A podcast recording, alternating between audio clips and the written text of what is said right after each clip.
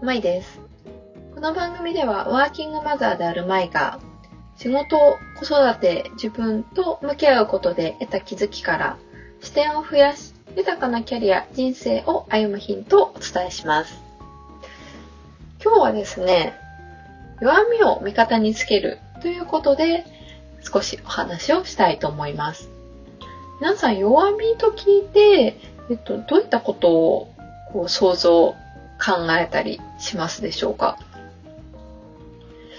一つポジティブ心理学というものがありましてその考え方の中ではその全ての私たちの中に全てのその要素っていうのを持っているっていうふうに考えている考え方があります。例えばこの中でそのビア強みテストということで、この120個の質問を答えて、えっと、診断するテストでは、あなたを特徴づける強みっていうのが24個に分かれていて、実際にこうテストをすると、1番目は、例えば、えっと、私であれば、その好奇心。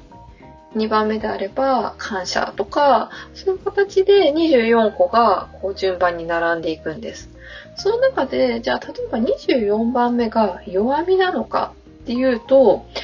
このポジティブ心理学の中ではそうは取っていなくて、その24個を全部要素として持っている中で、自分自身のその順位、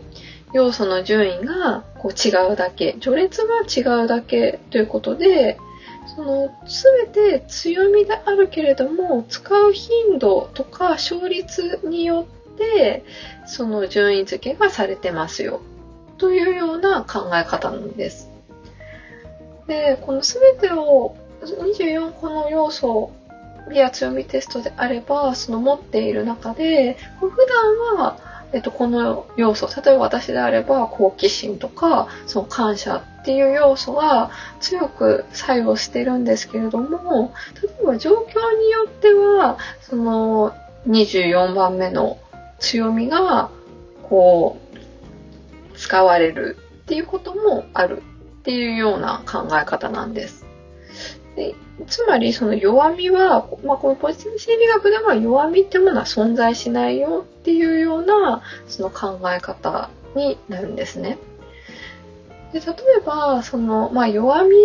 についてちょっと他の捉え方をするとよくリフレーミングっていう手法の中でこう自分が弱みと思っていることをこう言い換えると強みに変わりますよねみたいな考え方も一つあるかなというふうに思います。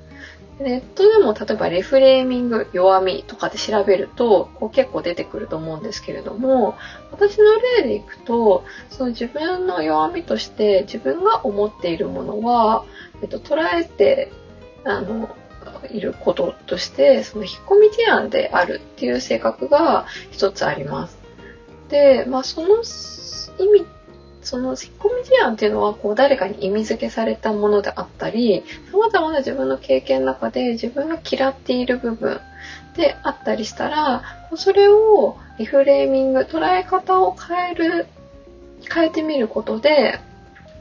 そのきちんとしている真面目であるコツコツとやる、慎重で丁寧であるとか、その強みにもこう捉えることができるよねっていうことを、そのリフレーミングの手法の中でよく使ってたりします。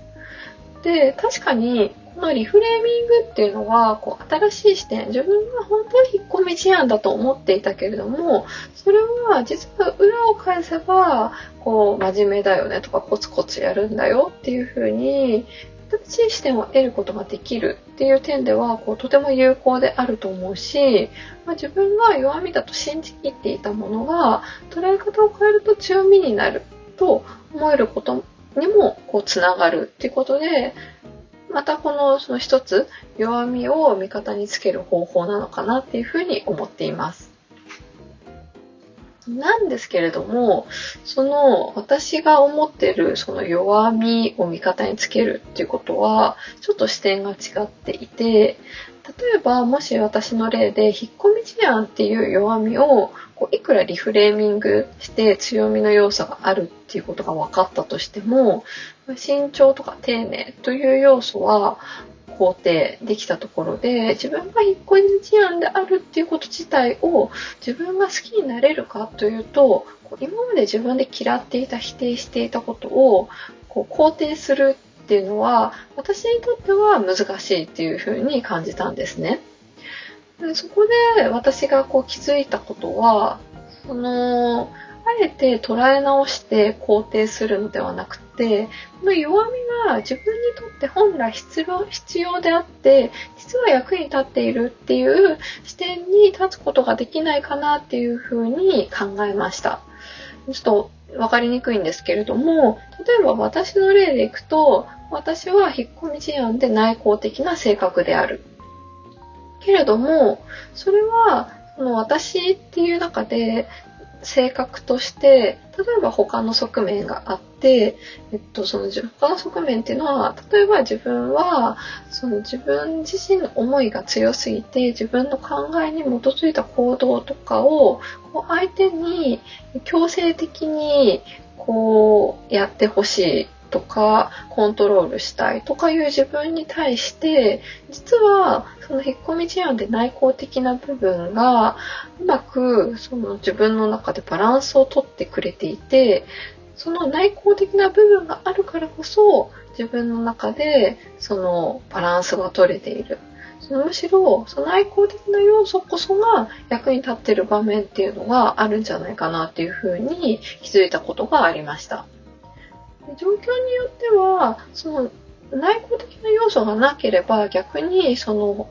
他者からの信頼をなくしていたってこともあるかもしれないなっていうふうに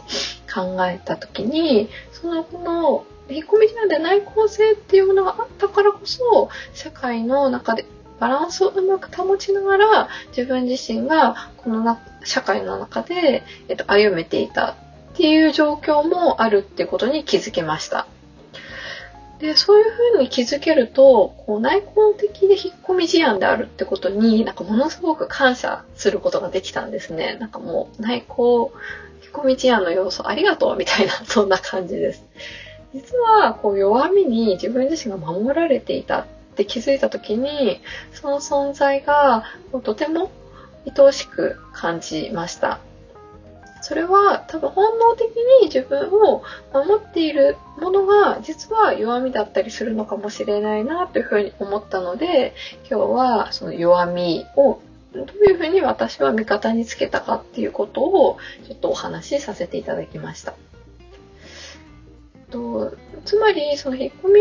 思案内向的ってことをあえてこうリフレーミングして肯定するのではなくって、引っ込み思案内向的っていう要素をそのまま受け止めて、自分にとってそのことによって守られていることとか、役に立っている状況がないだろうかと、その、考えてみると、そこにヒントが隠されているかもしれません。あなたをこう守ってくれている弱みって何でしょうか？